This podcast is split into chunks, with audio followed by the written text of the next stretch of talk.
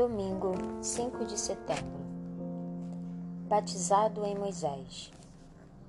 Ouça 1 Coríntios, capítulo 10, versículos de 1 a 11. Ora, irmãos, não quero que vocês ignorem que os nossos pais estiveram todos sob a nuvem, e todos passaram pelo mar, e todos em Moisés foram batizados, tanto na nuvem como no mar Todos eles comeram do mesmo alimento espiritual e beberam da mesma bebida espiritual, porque bebiam de uma pedra espiritual que os seguia, e a pedra era Cristo. Mas Deus não se agradou na maioria deles, razão pela qual ficaram prostrados no deserto. Ora, estas coisas se tornaram exemplos para nós, a fim de que não cobicemos as coisas mais como eles cobiçaram não sejam idólatras, como alguns deles foram, conforme está escrito. O povo assentou-se para comer e beber e levantou-se para se divertir. E não pratiquemos imoralidade, como alguns deles o fizeram e caíram mortos num só dia, vinte e três mil. Não ponhamos à prova Cristo, como alguns deles fizeram e foram mortos pelas serpentes. Não fiquem murmurando, como alguns deles murmuram e foram destruídos pelo exterminador. Estas coisas aconteceram com eles para servir de exemplo e foram escritas como advertência a nós para que o fim dos tempos tenha chegado. O que Paulo quis comunicar aos seus leitores em Corinto quando se referiu a abre para aspas exemplos fecha aspas o termo grego usado em 1 Coríntios 10, versículo 6, e adaptado de forma semelhante em 1 Coríntios 10, versículo 11, traduzido como, abre aspas, exemplo, fecha aspas, na maioria das traduções para o português é typos. Em português, a palavra tipo tem por base esse substantivo grego. Um tipo ou exemplo nunca é a coisa original, mas um símbolo ou representação dela. É um modelo de outra coisa. Hebreus capítulo 8, versículo 5 apresenta um bom exemplo desse tipo de relação. Estes, os sacerdotes do serviço do santuário do Antigo Testamento, ministram em figura e sombra das coisas celestiais assim como Moisés foi divinamente instruído quando estava para construir o tabernáculo. Pois Deus disse: Tenha cuidado para fazer tudo de acordo com o modelo que foi mostrado a você no monte.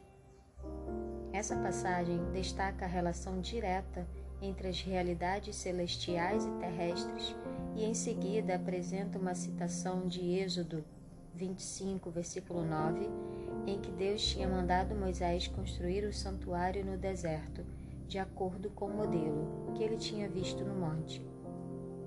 A questão é que o santuário terrestre, com seus rituais e procedimentos, era um exemplo, símbolo e modelo do que acontece no céu, com Jesus como nosso sumo sacerdote no santuário celestial.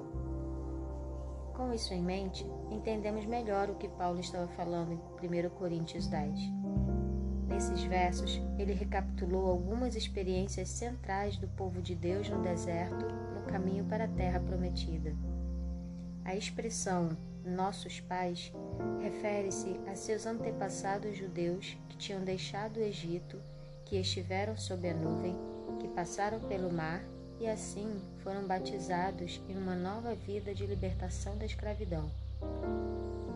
Paulo considerou esses importantes locais da jornada no deserto como tipo ou exemplo de um batismo individual. Seguindo a lógica de Paulo, a referência ao alimento espiritual deve se referir ao maná.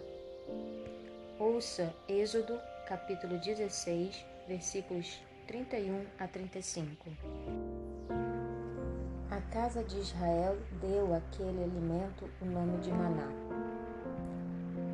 Ele era como semente de coentro, branco e com gosto de bolo de mel. Moisés disse: Esta é a palavra que o Senhor ordenou. Dele você pegará dois litros e guardará para as futuras gerações, para que vejam o pão com que eu os sustentei no deserto quando os tirei do Egito. Então Moisés disse a Arão: Pegue um vaso, ponha nele dois litros de maná e coloque-o diante do Senhor, para que seja guardado para as futuras gerações. Como o Senhor havia ordenado a Moisés, assim Arão o colocou diante da arca do testemunho para o guardar. E os filhos de Israel comeram maná durante quarenta anos, até que entraram em terra habitada. Comeram maná até que chegaram aos limites da terra de Canaã. Israel tinha bebido da rocha, identificada como Cristo. Leia 1 Coríntios 10, 4. E beberam da mesma bebida espiritual, porque bebiam de uma pedra espiritual que os seguia, e a pedra era Cristo. Pense em Jesus como o pão da vida. Ouça João 6, capítulo, versículo 48. Eu sou o pão da vida. E como a água viva. Ouça João 4, versículo 10.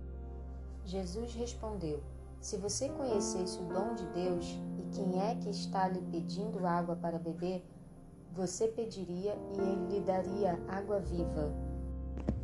E tudo fará pleno sentido.